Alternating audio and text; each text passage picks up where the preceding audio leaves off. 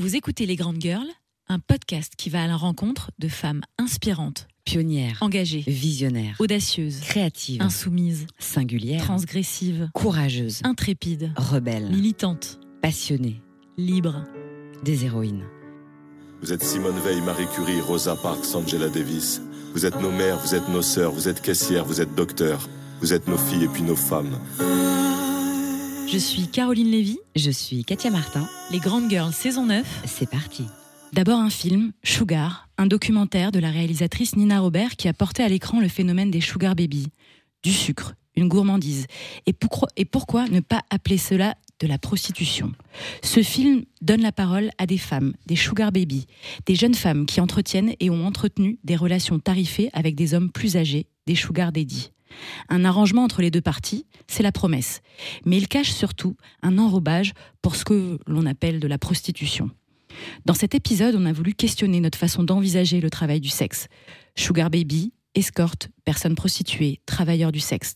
Que dit la loi Comment évolue-t-elle Comment les associations accompagnent les prostituées et comment traiter et aborder ce sujet à l'écran?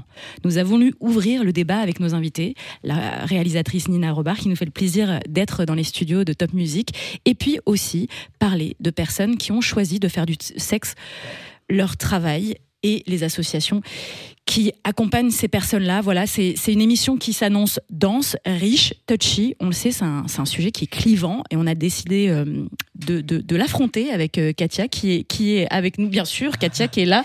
Coucou, je suis là, oui. Coucou, je suis là. Salut Nina, tu nous fais le plaisir d'être là euh, et tu es venue de Metz pour euh, pouvoir. Oui, on dirait que c'est loin, mais euh, en ce moment, ça paraît loin. Ça reste dans la région Grand Est. Et puis tu, et tu as le droit de venir, hein, puisque hein, tu, tu as le droit de répondre à des interviews. euh, euh, évidemment, tu- ton film est sorti, il s'appelle Sugar, comme je l'ai dit en, en préambule.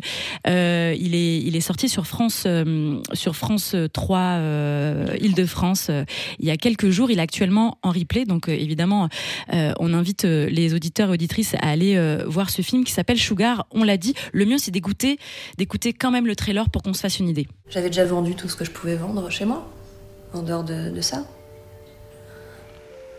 Je pouvais pas payer certaines choses que je devais payer en tant qu'étudiante. Je pouvais pas me soigner. Et là, en fait, j'étais arrivée à un stade où mon propre corps, ça me gênait pas de m'en détacher. Et j'ai commencé à vouloir être sugar baby. Enfin, pas à vouloir être, mais euh, j'ai commencé à être sugar baby. Je sais pas pourquoi je me sentais sale. Juste, c'est. C'est. euh,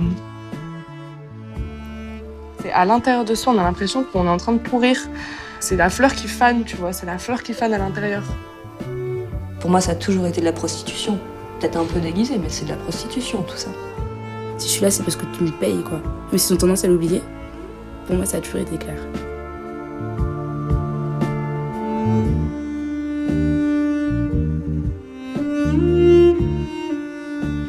Un trailer qui en dit long quand même, hein, qui on entend ces, femmes, ces témoignages de femmes euh, qui, parlent de leur rapport au corps, qui parlent et qui, expliquent et qui se livrent sur les raisons qui ont fait de tomber euh, dans euh, le, le sugar dating, puisque c'est ça, en fait, ce que, tu portes à l'écran dans ce film, c'est tu expliques comment ces filles en arrivent là et qu'est-ce qui est autorisé en France et qui est un petit peu dans cette zone grise du légal et euh, de la prostitution déguisée.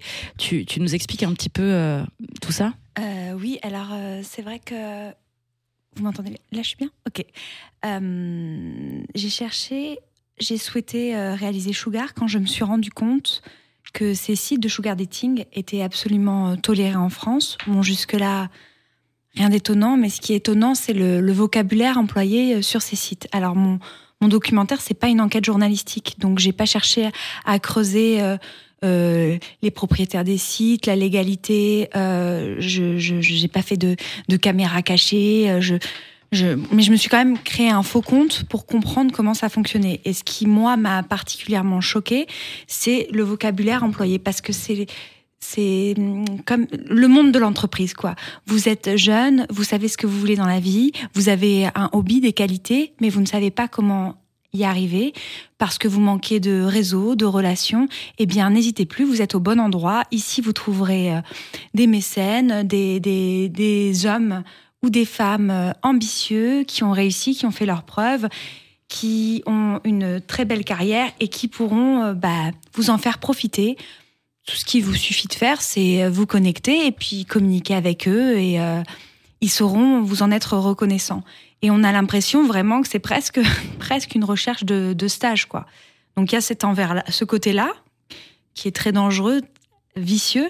Et puis il y a aussi euh, tout ce côté un peu strass paillettes, conte de fées, Disneyland, où on a l'impression que bah, ces hommes sont déjà forcément riches. On a l'impression qu'ils ont tous des yachts et qu'ils vont tous nous emmener en week-end à Ibiza. Et alors qu'en réalité, euh, il y a des hommes euh, qui qui essaient de joindre les deux bouts, qui galèrent, mais qui vont, euh, je sais pas moi, se dire que 300, 500 euros vont être, ou 200, euh, ça va être leur budget sugar baby du mois. Et donc il y a, tout, y a ce, ce mensonge, ce mensonge ambiant qui est choquant parce qu'à aucun moment on parle de sexe, on parle d'argent. On a l'impression que c'est un Tinder soft, quoi, puisque le sexe n'est pas mis en avant. C'est plutôt un site de rencontre avec des personnes qui savent pourquoi elles se connectent. Elles ont toutes les, deux parties ont des intérêts et pourquoi pas les mettre à profit et en profiter euh, ensemble, quoi. Et moi, c'est ça, c'est ça qui m'a qui m'a choqué. et donc j'ai voulu euh, j'ai voulu aller à la rencontre de Sugar Baby. Euh, après, en 52 minutes, on n'a pas, on n'a pas le temps de tout aborder. Il faut faire des choix. Donc, euh, moi, j'ai fait le, mon parti pris, c'était de, de, de, de, me- de me concentrer sur les sugar baby, sur ces jeunes femmes, et de pas aller chercher à interroger les sociologues ou les, des représentants de la loi ou des sugar daddy. Je voulais pas euh, de propos un peu neutres, objectifs. Je voulais pas, je voulais mettre en opposition Voilà, voulais je voulais les entendre les entendre. et connaître leur réalité, quoi. Et, donc, euh, eh bien, j'ai rencontré cinq femmes euh, qui ont entre 19 et 27 ans, qui ont des profils absolument différents et qui En fait, il n'y a pas un- une définition. Il y a pas, on peut pas dire qu'est-ce qu'une sugar baby. Il n'y a pas de définition. Et, et c'est difficile aussi de les quantifier parce qu'il y a une sorte de nébuleuse euh, Ouais. autour, euh, Oui. autour de ce sujet-là. Euh, com- combien sont-elles? Alors, on estime, hein, je donne quelques chiffres, mais on, on estime à 100 000 le nombre de sugar daddy. Et euh, d'ailleurs, la France se, posi- se positionne en, en tête en Europe sur le nombre de sugar daddy parce que c'est un phénomène international. Ouais. Ça, évidemment, tu as, un- tu as interrogé. Des sugar baby en France, mais euh, c'est un, sûr. phénomène totalement international, si bien même que c'est devenu un phénomène. Il y a même euh, des, des- des conseils qui sont donnés euh, par certaines sugar baby aux, aux États-Unis à Oui. travers les, les sites de sugar da- dating qui donnent des tips sur TikTok à comment faire pour gagner plus d'argent, pour se faire offrir de plus beaux cadeaux et comment, quelle attitude adopter en tant que futur sugar baby euh, pour pouvoir euh, bah, faire ça et, en profiter. hein. ça peut être un vrai, un réel, une industrie. Après, moi, les jeunes filles que j'ai rencontrées, c'est beaucoup plus quand on creuse. euh, ces femmes dont tu parles sont beaucoup plus exposées, mais en réalité, il y a énormément de sugar baby qui qui font les choses, j'allais dire artisanales, de façon plus artisanale, mais c'est-à-dire, il n'y a pas de mode d'emploi, il n'y a pas de notice, donc euh, c'est quel, quel argent, quelle valeur je me donne sur le marché, combien je vaux, parce que c'est pas forcément, c'est pas les hommes qui vont mettre les pieds dans le plat et dire euh, bon euh, 300 euros, t'es d'accord, 500, 1000. non, il y a, y a- y a- moi je sais que parmi mes cinq personnages, il y en a une d'entre elles qui me racontait que c'est arrivé qu'elle aille à un, deux, trois rendez-vous sans réussir à aborder la question de l'argent. Et... Parce que ça pose une vraie question. Qu'est-ce Ouais. que je vaux en fait? Exactement. Ma valeur, elle est basée sur quoi? Par rapport à ce que je vais donner, par rapport à ce que je vais être, par rapport à un temps. Et donc, c'est de poser sa valeur. Et que- quel regard tu portes sur ces femmes maintenant que tu les as interrogées, que tu as partagé du temps avec elles, que tu as passé des moments très intimes quand même avec elles? Est-ce que ton regard euh, a, a changé ou t'avais, en tout cas, tu n'avais pas d'a priori particulier, mais, mais, mais qu'est-ce qui, a, qu'est-ce qui a changé dans ton regard euh, d'avoir passé du temps avec? Alors, euh, moi, tu as fait bien de le dire. Je, voulais juste dire une petite chose avant de répondre. Mais simplement, le seul chiffre qu'on entend et qu'on voit, qu'on lit en France, c'est 40 000 sugar baby pour 7 000 étudiantes. Et ça, c'est un chiffre qui date de 2016-2017. Et pour moi, il est complètement faux, il est complètement tronqué. Euh, je, ne sais même pas sur quoi, sur quoi on se base pour ce chiffre-là, parce que ça voudrait dire qu'il y a 33 000 sugar baby qui ne sont pas étudiantes, alors que Bon, euh, on se connecte sur ces sites, on regarde et elles sont quasiment toutes étudiantes. Donc, euh, je ne sais pas. Et, et- et ces chiffres sont, c'est le seul, la seule donnée qu'on a. Et vous savez comment c'est avec les médias. Enfin, souvent, il y en la- a un la qui le. surtout, voilà. c'est-à-dire que On ne sait pas d'où on ça sait vient. pas d'où ça vient en fait. C'est, Voilà. c'est, euh, Donc je voulais juste préciser sondage. ça par rapport aux chiffres que tu donnais, Car- Caroline. Et, euh, et Des sur ma- daddies, hein. je parlais des daddies, oui, pas des babies. tu donnais, oui, mais j'ai Ouais. rebondi sur, tu disais 100 000 sugar daddy. Et donc, ça m'a fait penser à ça et je voulais rebondir pour euh, préciser que, selon moi, cette donnée qu'on peut lire partout en France sur le nombre, la part d'étudiantes était, à mon avis, tronquée. Et puis, euh, euh, ancienne, quoi. C'est des chiffres qui datent d'il y a 5 ans. Et pour dire, moi, ma, ma vision d'elle, alors, euh, je, je les, je les jugeais absolument pas et j'avais pas du tout d'arrière-pensée quand je les ai Bien sûr. rencontrés. Donc, euh, euh, je pense que au fil de nos discussions, simplement, j'ai été de plus en plus euh, touchée par elles et euh, admirative de leur courage et de leur lucidité, de leur intelligence, de leur clairvoyance, de, leur analyse, de leur capacité d'analyser ce qu'elles ont fait et de leur euh, du chemin parcouru parce que tu leur as permis aussi quand même de prendre du recul et d'analyser ce qui s'est passé. Et finalement elles elles ont elles ont fait ce chemin-là de, de, de prise de conscience. euh, Je pense que le film a eu très clairement euh, des vertus thérapeutiques pour elle, euh, une forme d'exutoire et de de, de, de, de, de dire les choses et d'avoir le courage de dire les choses à quelqu'un les yeux dans les yeux parce qu'elle n'en avait jamais parlé ou peut-être à quelques amis. Alors si bah, euh, toutes en fait quelque part elles avaient une ou deux amies à qui elles parlaient. Elles en avaient parlé parce que parfois elles sentent qu'un rendez-vous est plus dangereux qu'un autre, peut être plus dangereux qu'un autre, et donc elles ont des, un petit texto de je suis à telle adresse, si jamais je donne pas de nouvelles. Elles, avaient mis en place tout un espèce de système de sécurité euh, pour, euh, parce qu'elles savaient, elles flairaient quand même parfois le danger et pour, euh, pour pouvoir être. euh, Ça montre quand même le- le- le- le- la violence dans, dans la prostitution. Et parce que ça reste, malgré tout, euh, la domination masculine. Enfin, je veux dire, c'est, qu'elle- c'est de la prostitution hein, déguisée euh, sous des et tu formes sais pas sur qui tu enrobées. peux tomber. hein. Et euh, malgré tout, ça peut mal tourner. Euh, ça peut, euh, elles peuvent être victimes de violences aussi. euh, euh, mais, mais en tout cas, on va on va rester avec toi évidemment pendant toute la durée de, de l'échange et, et on va on va mettre les choses en perspective, hein, euh, évidemment, avec des assos, avec des, des femmes aussi qui, qui sont passées par le pas par le sugar euh, dating, mais Ouais, par nous- d'autres formes. Effectivement, ça nous paraissait intéressant aussi, comme tu as pu le faire, d'avoir euh, des témoignages. Alors, on, a, on a des femmes qui ont, qui ont pas souhaité forcément venir aujourd'hui à, à la radio, et d'autres femmes dont on va appeler, on va appeler Michaela euh, dans, dans quelques instants. C'est intéressant de voir en fait le rapport au corps, comme il peut être différent, et comment certaines femmes ça a été un choix difficile, mal vécu et très traumatisant, et pour d'autres, en fait, un rapport au corps très distancé. Alors. Vraiment, on va pas se, se- se positionner en psychologue ou en expert, sûr. Oui, oui. mais on sait aussi qu'entre les propos que peuvent tenir une, personne au moment X et après avec du recul, hein, il y a une forme de déni aussi, puisqu'on sait qu'en fait, euh, à partir du moment où il y a un choc émotionnel, il y a une partie de déni. Donc certaines femmes peuvent être aussi dans le déni en disant c'est OK pour moi. Euh, mais euh, on va en parler. On appelle tout de suite Michaela. Oui, allô? Oui, bonjour Michaela.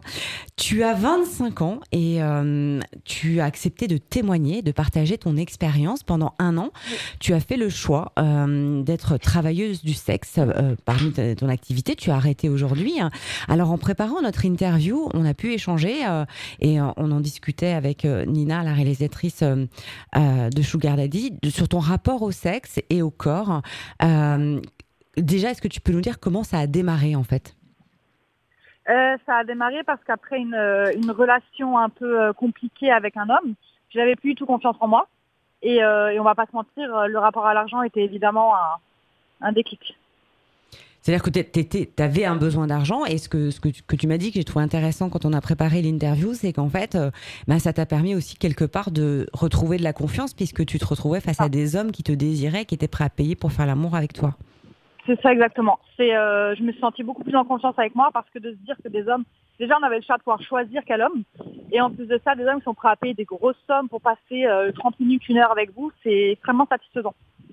Alors, qu'est-ce qui a été euh, facile? Parce que finalement, quand on démarre comme ça, est-ce que ça, a démarré euh, très facilement? Et, et- et qu'est-ce qui pour toi a été facile? Et au contraire, qu'est-ce qui peut-être a été plus difficile? Euh, Alors moi, ce qui a été facile, c'est de me dire que je pouvais choisir quel homme ça allait être. J'avais le choix de refuser ou d'accepter.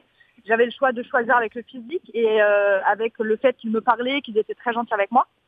Et ça a été plus difficile. euh, sur le moment, j'avais rien de, de très facile. Ça a été après quand j'ai décidé d'arrêter.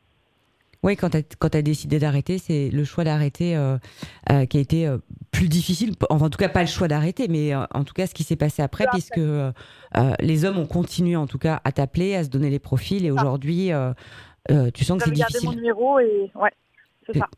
Alors, on, on va pas rentrer dans, le- dans les montants et, et on, on en a déjà parlé, mais euh, euh, cet argent-là, quelle valeur il avait pour toi? Parce que finalement, euh, alors on peut dire de l'argent facile, en même Bah, temps de l'argent difficile. C'était tellement de l'argent facile qu'en fait, je dépensais un peu n'importe quoi et dans n'importe quoi. C'était tellement facile que je voulais quelque chose d'un tel et tel montant. Je savais que j'avais juste à faire 30 minutes, 1 heure, 2 heures de sexe pour l'avoir. Alors aujourd'hui, qu'est-ce qui reste de cette expérience finalement, puisque tu as décidé d'arrêter euh, que- Quelle trace euh, ça reste et, euh, de manière distancée aujourd'hui, qu'est-ce que tu retiens de cette expérience-là? Ce que je retiens bah, pour ma part, c'est que ça m'a redonné confiance en moi. Aujourd'hui, j'ai plus de problème de ce côté-là. En plus, je tombée que sur des hommes extrêmement gentils avec moi, qui m'ont très bien traité, qui m'ont ramené des cadeaux. Et, voilà, pour moi, c'était une bonne expérience. Il m'est rien arrivé de mal, donc c'est chouette. Euh, Michaela, c'est Nina, la réalisatrice de Sugar. Je voulais juste. Bonjour. Oui. Je, t'écoutais et je, je voulais juste te demander, euh, tu les as rencontrés par quel. euh, Quand tu parles de sites, c'était des sites de rencontres classiques ou? Non. Non, je me suis inscrite sur un site d'escorte. D'accord, sur un site d'escorte. Et euh, tu avais envisagé de devenir toi. Tu avais entendu parler des Sugar Baby ou euh, Oui, bien sûr. et, et pour toi, c'est quoi la différence entre une escorte et une Sugar Baby? Alors, un sugar daddy, c'est quelqu'un avec qui on va avoir une relation continue tous les jours. On va s'écrire et il va m'offrir des choses et pas forcément tous les jours avec du sexe. Mhm. C'est parce qu'il a des sentiments pour moi ou qu'il veut m'afficher. Une escorte, il va venir chez moi, il va payer pour tant et tant de temps. Et Ouais. voilà. Et tu avais des clients réguliers? Oui, oui, oui. J'ai eu trois clients qui revenaient très souvent et qui me ramenaient des petits cadeaux quand ils venaient me voir et, euh, et très gentils. D'accord. Et toi, tu as, pour toi, c'était très clair, c'était escorte que tu as tout de suite, t'as t'as pas envisagé de devenir sugar baby. Je, je- c'est parce que comme c'est le, le thème de mon documentaire, ça m'intéresse beaucoup parce que je sais que quand je parlais avec euh, les cinq sugar baby de mon documentaire, c'était difficile pour elles de faire cette distinction parfois entre euh, est-ce que je suis une prostituée, quelle est la différence avec une escorte. euh, Non, moi j'ai toujours vu les différences, j'ai toujours su distinguer. Et si j'aurais bien voulu passer à Sugar Babies, mais en fait le principe c'est que moi euh, le physique est assez important, on va dire. Ouais. Et Sugar Babies, on va dire que les hommes ne sont pas physiquement très attirants, vous voyez. bah, en moi en tant qu'escorte, je peux choisir un- une tranche d'âge. Eh ben, en fait, si euh, en réalité, on... je suis devenue une experte, non, si. En- non, mais euh, en, en réalité, les sugar daddy, on a cette vision d'hommes très fortunés et très vieux. Et en, en réalité, euh, il y a beaucoup, de, jamais rencontré des attirants en fait. il y a beaucoup de sugar, il y a quand même beaucoup de sugar daddy qui peuvent avoir euh, la trentaine, quoi. Et qui, Ok, ben non, j'ai jamais, euh, jamais eu ce genre de contact avec. Euh, ok, d'accord. Et, et, et ça, chez- jeune quoi. et ça fait combien de temps que tu as arrêté? Ça fait octobre, novembre, décembre, janvier, février, mars, sept mois. et, J'ai arrêté en novembre ou octobre. et pour tu penses que c'est un arrêt euh, définitif? Ou tu, tu n'en sais Il y a rien rien de définitif dans la vie. Absolument pas. C'est pas quelque chose qui m'a dégoûté. J'ai pas eu une mauvaise expérience, donc non. D'accord. C'est pas quelque chose que je pourrais ne pas recommencer. Et, et tu n'as. euh, bonjour Michaela, mais est-ce que tu, tu n'as pas eu peur de subir des violences? Des hommes Alors euh, oui, évidemment qu'on peut avoir ce- cette peur, mais moi j'ai toujours été rassurée parce que par message, je parlais avec eux avant et j'essayais de déterminer le profil. Ils parlaient correctement, gentiment, poliment. Je me suis dit ça devait toujours bien se passer. mais, mais une fois euh, que tu l'as renconré, ça pouvait être. euh, ouais, ça tu- pouvait, bien sûr. Mais, Mais c'est pas arrivé. Et c'est pas arrivé. Non. Non, ils ont toujours été charmants. Super. Parce que ça, ça, ça fait un peu écho à, ton film. Il y, a, il y a un passage dans le film de Sugar euh, de, de Nina euh, euh, où, où il y a une des Sugar qui explique que justement elle, elle, elle était presque plus respectée euh, par euh, les hommes qu'elle rencontrait euh, par le biais de Sugar Dating Oui, euh, que, les déceptions qu'elle Mhm. avait les accumulées dans euh, sa vie. Exactement. Et- Je suis tout à fait d'accord avec ça. Elle, disait notamment que, euh, elle avait plus de mal à dire non à euh, aux hommes pour qui elle avait des sentiments qui disaient avoir des sentiments pour elle qu'à ces sugar daddy là. Elle se sentait Oui, plus maître de. Comme ils nous payent, on a un certain droit de dire non, pas maintenant, ou oui maintenant, ou vous voyez, Ouais, ouais, ouais. c'est nous qui tenons le, la chose en fait. Mais c'est intéressant parce, parce que ça, on le dit rarement qu'on peut se sentir plus plus respecté euh, par le biais de la prostitution que par ses relations amoureuses. C'est Bah, Parce que les règles sont fixées, parce que c'est beaucoup plus clair ça, en tout parce cas. que c'est moi qui décide en fait. C'est moi qui vais imposer un prix, un temps, ce que je veux faire ou pas. Et voilà. Merci beaucoup, Michaela, d'avoir euh, témoigné, d'avoir pris euh, ce temps. euh, et euh, à très bientôt, Michaela. Merci beaucoup. Au revoir. Au revoir. C'est assez euh, incroyable de, de, de- Enfin, ouais, de, de- de recueillir aussi ce genre de témoignages. C'est en même temps, c'est c'est intéressant d'avoir plusieurs points. Vous le verrez hein, en cours de, de nos échanges euh, et avec euh, notre prochaine invité, euh, le discours est forcément bien différent puisqu'on est sur un sur un- Oui, c'est vraiment important. Je pense là, on a eu ce témoignage-là. Et enfin, on n'a vraiment pas envie qu'on retienne aussi que c'est que euh, positif et qu'il n'y a pas de problème, etc. Mais on a un regard. Enfin, c'était intéressant aussi d'avoir euh, euh, une expérience d'une jeune femme qui quelque part euh, aujourd'hui assume et dissocie. Alors on sait, parce qu'on le disait encore en préambule, on ne sait pas demain ou dans dix ans qu'est-ce qu'elle gardera de cette expérience-là. Mais moi, ce que j'entends vraiment, c'est la facilité dans laquelle en fait euh, tu décides et en fait très rapidement tu as, les clients, le, enfin c'est c'est extrêmement simple en fait. Et donc j'imagine que quand on fait une promesse sur des sites en disant euh, ça va te permettre d'accéder à ça, ça, ça, c'est quand même euh, très dangereux en fait pour des jeunes femmes qui. Je pense que ça dépend vraiment, vraiment de l'expérience de chacune, de la personnalité de chacune, parce que si pour elle, pour Michaela, ça a été simple, presque servi sur un plateau, ces hommes, euh, pour avoir discuté avec d'autres sugar babies, ça peut être très. euh, Il y a de la concurrence. euh, Il y a des hommes qui promettent des sommes d'argent et des sommes qui n'arrivent jamais. Il y a aussi des hommes qui, avant une rencontre, parce qu'il y a beaucoup d'hommes, par exemple, qui vivent à l'étranger, qui planifient de venir à Paris, par exemple, et qui se disent, bah, telle date, ils, ont un emploi du temps qui est calqué, en- leur emploi du temps avec les sugar baby est calqué en fonction de leur emploi du temps professionnel. Et donc, ils vont en réalité discuter en parallèle avec plusieurs sugar baby, leur promettre une, une somme d'argent et faire un peu monter les enchères, par exemple. Et, et ça devient on a envie d'être la sugar baby euh, qui gagnera euh, ce sugar daddy là, cette somme d'argent là. entre entre euh, Il y a, il y a une rivalité et il y a comme une sorte la prostitution même dans la rue. Enfin, je veux dire, Ouais. parfois il y a des rivalités qui s'installent aussi. Et une de mes, un de mes personnages, j'ai tendance à dire une de mes personnages, mais on dit un de mes personnages, ouais, et qui, qui raconte qu'elle était, à la fin, ça devenait, elle était prête à tout et elle a envoyé des vidéos dont elle n'est pas fière. J'ai pas cherché, j'ai senti que c'était un terrain un peu compliqué, donc j'ai pas, mais j'ai senti qu'elle regrettait des, des vidéos, qu'elle avait peur Bah, parce même de. crasse, parce Voilà. On sait que ça, ça se garde. Mais, mais, mais elle me disait, il me promettait, il promettait 5000 euros, il me promettait cette somme-là, et je voulais que ce soit moi qui l'obtienne, cette somme-là. Parce que je- on avait passé tellement d'heures à discuter ensemble que bah, finalement, j'étais prête à tout pour me dire que c'est moi qui Oui, bon, bah, l'obtiendrais. ça reste un business. C'est comme Et si elle l'a pas obtenu, t'as ça. plusieurs contrats et tu te dis, bah, je- ce contrat, je vais l'avoir. Je vais me battre et je vais mettre les moyens pour l'avoir. Et puis aussi, ce qu'il y a, que- je, je veux juste vous dire un truc, parce qu'évidemment que dans Sugar, j'ai pas pu tout aborder, parce que c'est cinq personnages qu'il faut faire monter les.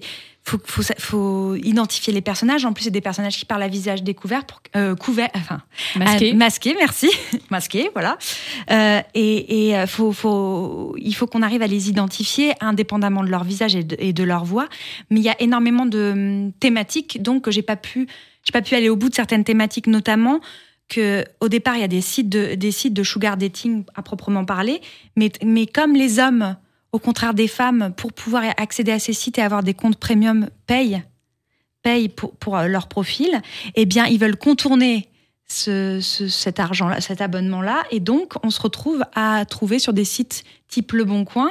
Des annonces. Je veux hein. pas faire la promo des, mais je veux dire, je dis type Le Bon Coin parce que c'est pas forcément Le Bon Coin, mais je veux dire des annonces où Il y a eu finalement, une euh, condamnation d'ailleurs. Euh, il me semble pour Viva Street. euh, ah, probablement. Oui, sur, euh, sur justement sur de la prostitution euh, à travers. euh, Donc on peut trouver un micro-ondes et un daddy euh, sur la même page euh, internet. Quoi. Alors, est-ce que tu penses que cette période de Covid, quand même, qui, qui fait qu'on est aussi euh, beaucoup isolé et qu'on a aussi euh, beaucoup moins de possibilités de rencontrer les gens, est-ce que tu penses, et puis les situations financières euh, Très catastrophiques, et particulièrement des étudiants, puisqu'on a parlé beaucoup de la cause des étudiants, est-ce que tu penses que euh, ça a euh, augmenté le phénomène? Très très clairement. Alors de la même manière dans mon documentaire, j'ai pas voulu, j'ai voulu que le film soit un peu intemporel. Donc j'ai pas du tout voulu. Moi le Covid j'en ai jusque là, et donc j'ai pas voulu Ah trop. bon Ah, pas Alors, on, adore. On non, je sais que vous aimez bien. Covid. Caro, elle adore. ouais. Elle a trois masques sur la tête, là, elle adore. Et quand tu dis jusque là, on sait pas du tout où c'est. Bah puisque jusque là, vous imaginez qu'il y a le plafond, c'est plus haut que le plafond, c'est dans, les nuages, quoi, la main dans les nuages. Non, mais euh, mais une de, un de mes personnages euh, a- a- avait commencé à être sugar à 16 ans et a- avait arrêté. Et à 19 ans, au moment du confinement, elle travaillait dans un bar et euh, gardait des enfants. Et puis en fait, bah, il y a eu le confinement et donc bar fermé, enfants plus besoin de les garder. euh, loyer à payer, euh, litière du chat. euh, Enfin, elle parlait beaucoup de ces, parce que souvent c'est ça aussi. On pense plus au. bah, elle, se disait mince les frais médicaux des le vétérinaire du, du- et donc elle, elle, elle- elle est redevenue sugar baby à cause du, du confinement et de la situation. Et c'est le cas de plein. De plein, plein, plein. Et c'est vrai que en période de confinement, moi, je regarde, je regarde sur les sites et il y a plein de nouvelles, euh, Bien sûr. de, nou- de nouveaux profils. Donc, Alors euh, que oui. vous le verrez, après on en parlera avec euh, l'association du mouvement d'Uni, euh, mais euh, beaucoup ont essayé de sortir de, de ce processus et sortir de leurs conditions euh, de personnes prostituées et pendant la période de confinement parce que Mm. justement elles ont pris aussi conscience et elles ont eu ce déclic de, de- de vouloir absolument sortir euh, de ça à travers les, les pro- les processus qui étaient, euh, qui étaient euh, liés. Ce qui m'a marqué moi dans le témoignage de, de Michaela, c'est euh, à quel point elle arrive à, à- à prendre de la distance sur son corps, même si elle en est propriétaire et qu'elle se sent extrêmement libre et qu'elle elle dit décider, elle, euh, et choisir hein, les profils euh, qui viennent la voir. Euh, Il y a une sorte de distance et c'est quelque chose qu'on retrouve aussi dans les témoignages de, de, de Sugar, où euh, notamment une, je me souviens, qui parle de sa précarité et de, Mm. de- de la- de sa difficulté à joindre les deux bouts et de vouloir trouver de l'argent à tout prix, dit que pour elle, c'était plus simple de vendre son corps que euh, de vendre euh, sa guitare. C'est quelle valeur je donne à mon corps, quelle valeur je donne à mon corps et quelle, quelle valeur je, je me donne à moi, l'estime que j'ai de moi. Et euh, tout est lié à ça, tout, tout- tout est lié à, à l'amour qu'on se porte au moment aussi où. Enfin, je dis l'amour qu'on se porte. enfin, vous voyez ce que Oui. je veux dire? C'est quelle. Mais, cette- mais de la valeur, on a vu ce qu'a dit Michaela, elle dit à un moment, euh, en fait, le fait qu'il y ait des hommes qui me désirent et qui payent m'a donné de la valeur et m'a permis de, reprendre confiance. Donc, euh, alors, euh, ça, va dans les deux sens, mais quelque part, effectivement, il y a une notion de valeur puisque on vend, enfin, quelque part, on met à disposition notre corps, notre temps, notre jeunesse, hein, quand même, puisqu'on sait que ce qu'on a de plus cher, c'est notre temps. hein. Donc, finalement, même si, on, même si c'est pas que sexuel, on donne du temps, de l'attention, on doit, c'est ce qu'on disait sur la différence avec une escorte, on doit écrire, prendre du temps. Donc finalement, on accorde du temps et de l'attention. hein. Et, quelle valeur ça a, ces années pour moi, ou ces heures ou- Et c'est vrai que euh, j'ai pas envie de faire de grandes généralités sur, puisque je l'ai bien dit, il n'y a pas de définition d'une sugar baby. Donc moi, je, me- je, je, je- ou d'une euh, prostituée. Mais je veux, je veux simplement, simplement dire que moi, de mes rencontres et de mes discussions, il y a quand même euh, tout en, en commun de celles que j'ai rencontrées. Cette désillusion amoureuse qui les a menées à ça. Et ça, c'est euh, un échec amoureux ou euh, des mauvaises expériences avec des garçons sexuelles ou, ou amoureuses et qui ont fait que, bon, bah, quitte à coucher avec des cons, autant le faire pour de l'argent. Et ça, elles ont tout ça en commun, quand on, celles que j'ai rencontrées. Du coup, on va parler un peu de la loi quand même parce qu'on parle de Mhm. témoignages, on Bien parle, sûr. mais on parle quand même, rappelons-le, de prostitution. Hein, c'est important de, même si euh, certaines le vivent différemment et ne sont pas, euh, on va dire, armées de la même manière et ne le considèrent pas leur corps de la même manière. On parle quand même de prostitution. Euh, alors, vous le savez peut-être pas, mais euh, il y a quelques jours, on a fêté les cinq ans euh, d'une loi qui lutte notamment contre le système prostitutionnel et on estime et on dénonce une sorte d'inefficacité hein, et de précarisation des travailleurs du sexe de plus en plus accrue. C'est un constat euh, que, font plusieurs associations. Et puis, je ne sais pas si vous savez, mais euh, dans, dans, la, prostitution, il y a euh, deux mouvements hein, et deux visions. Celle qui est réglementariste hein, et donc qui vise à légaliser la prostitution en la en l'encadrant pardon juridiquement et il y a l'autre qui euh, est euh, euh, abolitionniste qui euh, veut bah, que, que la prostitution s'arrête et demande l'arrêt de la prostitution et c'est notamment le mouvement euh, LENI qui défend cette vision là de la prostitution et nous avons Ursula en ligne bonjour Ursula Bonjour. alors, je vais commencer par un sujet qui est clivant. C'est que au niveau du mouvement d'Uni, vous, vous avez décidé de ne pas utiliser le terme travailleur ou travailleuse du sexe. Euh, Est-ce que euh, vous pouvez nous expliquer pourquoi? Alors, on n'utilise pas ce terme parce qu'en fait, c'est un terme qui euh, est idéologique et politique en tant que tel. C'est pas un terme qui est neutre. C'est un terme qui est utilisé par les groupes qui demandent la dépénalisation du proxénétisme en France et à l'international d'ailleurs. Et nous, on veut parler euh, de, de, de situation de prostitution et pas euh, essentialiser les personnes en, en faisant en sorte que en fait leur, ce qu'elles font à, l'heure actuelle, leur activité, ça soit, euh, ça les définisse. Donc on parle de personnes en situation de prostitution, en situation aussi parce qu'une situation peut s'arrêter, peut changer, peut évoluer, et donc ça peut leur donner de l'espoir aussi. et donc on ne veut pas non plus utiliser le terme travailleur du sexe qui en fait valide et euphémise l'arrêté de la prostitution qui est en fait en France, selon la police, 90% de traite d'êtres humains. Alors, cette loi, euh, la loi dont j'ai parlé juste avant, hein, euh, dont on vient de fêter le, cinquième anniversaire, euh, dépénalise plutôt les personnes prostituées et pénalise les clients, ce qui n'était pas le cas avant. C'était une loi aussi qui avait pour vocation d'accompagner, d'aider et qui favorise aussi tout un dispositif pour la sortie du parcours de prostitution. on en est où? Je sais que les associations dénoncent pas mal de choses en disant que ça va pas assez vite, il y a pas assez de moyens. Euh, vous en pensez quoi au niveau du, du mouvement d'Uni? Oui, voilà. Alors, la loi abolitionniste de 2016, effectivement, elle a enlevé le délit de racolage. Donc, elle dépénalise les personnes euh, qui sont en situation de prostitution et elle met le curseur de la responsabilité là où est vraiment la responsabilité, c'est-à-dire sur les proxénètes et sur les clients, parce que sans clients, il n'y aurait pas de réseau de traite d'êtres humains à, des fins prostitutionnelles. Et, euh, et, donc, elle permet aussi, comme vous l'avez dit, ces parcours de sortie. Alors, nous, en fait, ce qu'on constate, et ce que constate euh, euh, l'État aussi, parce qu'ils ont même fait des, euh, évaluations, c'est que la loi, elle est très, très unie. Elle n'est pas uniformément appliquée. Elle est appliquée de façon complètement aléatoire pour le territoire, en fonction de la bonne volonté des procureurs, en fonction de la bonne volonté des, des, des services politiques en place, en fonction des régions, même des villes, des territoires. Et là où elle est appliquée, il y a des résultats. C'est notamment le cas en Ile-de-France où il y a eu euh, beaucoup de. Enfin, beaucoup. En comparaison avec les autres territoires, beaucoup, mais euh, euh, en soi, pas tant que ça, de, de pérennisation du client, de stages de sensibilisation des clients également. Donc on voit des résultats, il y a plus de parcours de sortie également.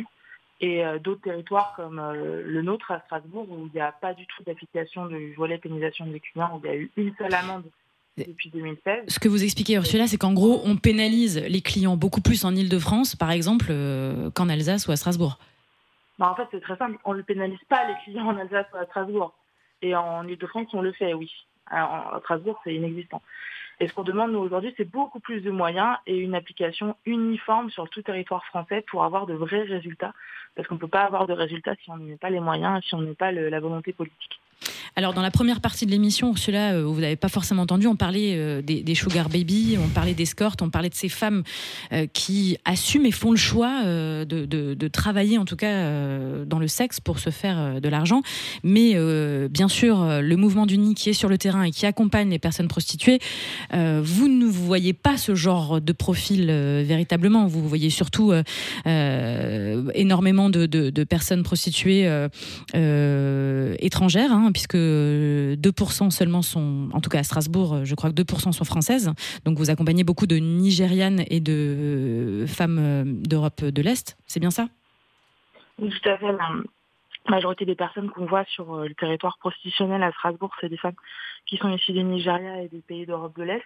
Dans d'autres parties de la France, ça va être euh, euh, également des personnes qui vont venir de Chine, mais les populations majoritaires qu'on retrouve en France, c'est donc des personnes qui viennent du Nigeria, euh, d'Europe de l'Est et de Chine. C'est vraiment les euh, trois territoires qui sont les plus, enfin, qui sont les plus présents en termes de réseau de prostitution. Dans d'autres pays, ça, pourrait être différent, mais en France, c'est ça. On voit également la prostitution étudiante qui va plutôt se faire à travers Internet, qui, qui est moins sur le trottoir mais qui va plutôt se faire à travers Internet et qui est euh, en augmentation. Et on le voit, le gouvernement s'inquiète depuis quelques temps aussi de l'augmentation considérable de la prostitution des mineurs en France. Bien sûr. Euh, est-ce que, vous avez, vous qui êtes sur le terrain et qui accompagnez euh, toutes ces personnes prostituées, est-ce que, vous voyez vraiment des, changements par rapport au confinement, par rapport au couvre-feu Qu'est-ce qui a vraiment impacté, on va dire, sur, sur eux et elles? Alors, euh, oui, EL, c'est vrai, c'est quand même une énorme majorité de, femmes. Oui. Euh, mais il y a des travailleurs du sexe, en tout cas, il y a, des, hommes prostitués aussi. Il y a des hommes prostitués également, Et donc, du coup, ce qu'on constate, c'est que, bon, je veux dire elles parce que c'est la majorité des personnes qu'on accompagne, euh, ce qu'on constate, c'est qu'elles sont vraiment dans des besoins urgents, immédiats de, de survivance puisque étant donné qu'on est sur Strasbourg, on est sur un territoire limitrophe avec euh, l'Allemagne qui est un pays qui euh, organise la prostitution à travers les bordels. Et en fait, euh, à partir du moment où il y a eu le confinement, où il y a eu la fermeture des bordels, les femmes ont été jetées dehors en fait. Et donc elles n'avaient plus de logement, elles n'avaient plus de moyens de, de, survivre, de manger, etc. Donc on s'est retrouvé dans des, des, des, besoins immédiats de logement, de d'urgence. D'urgence, voilà, on a créé des cagnottes pour pouvoir leur venir en aide. Donc, on, il y a eu plus de demandes euh, de parcours de sortie à la suite de ça parce qu'elles voient bien qu'en fait, euh, du jour au lendemain, elles peuvent se retrouver vraiment euh, en fait ben, dehors et elles n'ont pas de moyens de, de pouvoir avoir une visibilité à long terme sur leur, sur leur vie et leur, et leurs revenus. Donc il y a une augmentation des demandes de, de parcours de sortie et il y a effectivement une précarité qui est d'autant plus forte elle est toujours là, mais là, elle est extrême. Donc concrètement, ce parcours de sortie, je l'explique, hein, il a été mis en place euh, dans cette loi euh, donc, euh, qui fête ses 5 ans et qui permet en fait aux personnes prostituées de, bah, de, sortir véritablement de la prostitution et, et le mouvement d'Uni aide euh, ces femmes, on va dire ces femmes, hein, puisqu'elles sont en majorité, à sortir euh, de la prostitution, euh, même si, alors, on va dire que à la base, l'objectif c'était de d'accompagner 1000 femmes, en tout cas 1000 prostituées par an, et là, on est au bout de 5 ans seulement à 600 parcours de sortie. est-ce que, est-ce que non, 600 parcours, demande de parcours, c'est ça? Non, 600 personnes qui sont en parcours de sortie. Euh, sont actuellement en parcours de sortie Ouais, il y a des parcours de sortie qui ont déjà été terminés également. Alors, ce qu'on appelle parcours de sortie, du coup, c'est bien, Ursula, que, que vous nous expliquez. Le, comment ça se passe? Quel est ce parcours de sortie? Alors, le parcours de sortie de la prostitution, c'est vraiment euh, un accompagnement pour que les femmes euh, puissent avoir une insertion professionnelle et avoir donc les possibilités qui aidées par les associations, puisqu'on a une, en fait, c'est les associations qui sont investies de cette mission euh, pour euh, les accompagner. Le but, c'est donc de faire une demande euh, d'allocation, donc elles vont recevoir une certaine somme d'argent tous les mois. qui répond à certaines conditions qui pour nous sont trop sont trop contraignantes. On demande à ce que ces conditions soient assouplies, qu'il y ait plus de parcours de sortie qui soient qui soient donnés aux femmes et d'ailleurs aux hommes et également un accompagnement social. Donc ça va être euh, un accompagnement pour avoir euh, un titre de séjour, puisque c'est en grande majorité des personnes migrantes, quasi exclusivement. Ensuite, ça va être euh, également un accompagnement vers la formation professionnelle. voilà, donc ça va être un accompagnement pluridisciplinaire, une approche holistique pour qu'elles puissent sortir de la prostitution et donc avoir aussi la vie qu'elles qu'elles souhaitent, puisque la grande majorité des personnes, selon toutes les études qui sont en situation de prostitution, souhaitent en sortir. Donc c'est également répondre à ce besoin et, euh, donc leur donner les, moyens de pouvoir euh, construire une nouvelle vie. Alors on disait que la majorité de ces femmes étaient étrangères et souvent en fait euh, elles avaient un proxénète ou, ou quelqu'un en tout cas qui les avait amenées ici. On sait aussi que généralement on les fait bouger assez rapidement pour qu'elles aient pas d'attache. Est-ce que ces femmes viennent à vous ou est-ce que vous allez vers elles? Et quels sont en fait les les points d'appui, enfin en tout cas quels sont euh, les pouvoirs que vous avez quand on sait qu'elles sont euh, dépendantes euh, d'un homme qui a un pouvoir, qui a peut-être ses papiers, etc. Comment, quels sont les moyens que vous avez face à ça? Alors en fait, c'est un peu des deux, c'est-à-dire que d'une part on a des permanences pour que les personnes puissent venir à nous. on va également sur le terrain en faisant des maraudes on va à leur rencontre, on discute, on se présente. Bon, la plupart du temps, on se connaît déjà depuis un certain temps et, on essaye de leur, euh, voilà, de, leur poser des questions, de quoi elles ont besoin à l'heure actuelle, est-ce qu'elles ont besoin de venir, qu'on fasse des démarches, voilà, peu importe. Ça peut être, euh, les réponses peuvent être positives comme négatives, il n'y a pas d'obligation. Donc c'est vraiment euh, selon à leur rythme. Mais dans ces démarches-là, est-ce que vous sentez qu'elles ont peur en fait que quelque part, euh, parce que forcément, on, sait tous que quand quelqu'un vient nous, nous, nous, donner la main on, et qu'on est en détresse, on a envie de la prendre. Mais ce qu'on peut imaginer aussi dans les situations de ces femmes-là, c'est que elles, elles ont peur en fait.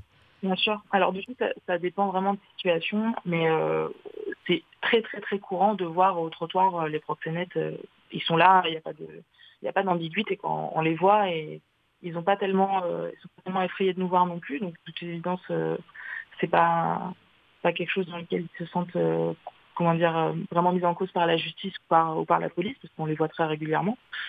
Et donc, bien sûr qu'il y a des femmes qui ont peur. Il y a des, des systèmes aussi euh, dans les réseaux de traite où il y a des femmes qui sont plus proches des proxénètes que d'autres, donc qui surveillent les autres. Donc, en fonction de qui est là, les femmes vont plus ou moins parler. Ouais, c'est un système en fait.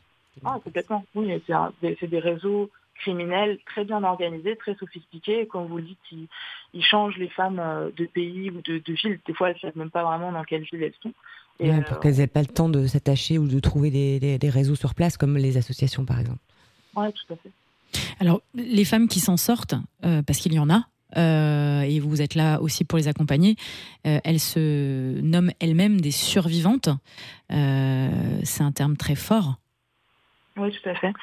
En fait, l'espérance de vie des personnes en situation de prostitution au niveau mondial, c'est entre 35 et 40 ans. Donc c'est une espérance de vie qui est bien, bien, bien plus faible que celle de la population euh, générale.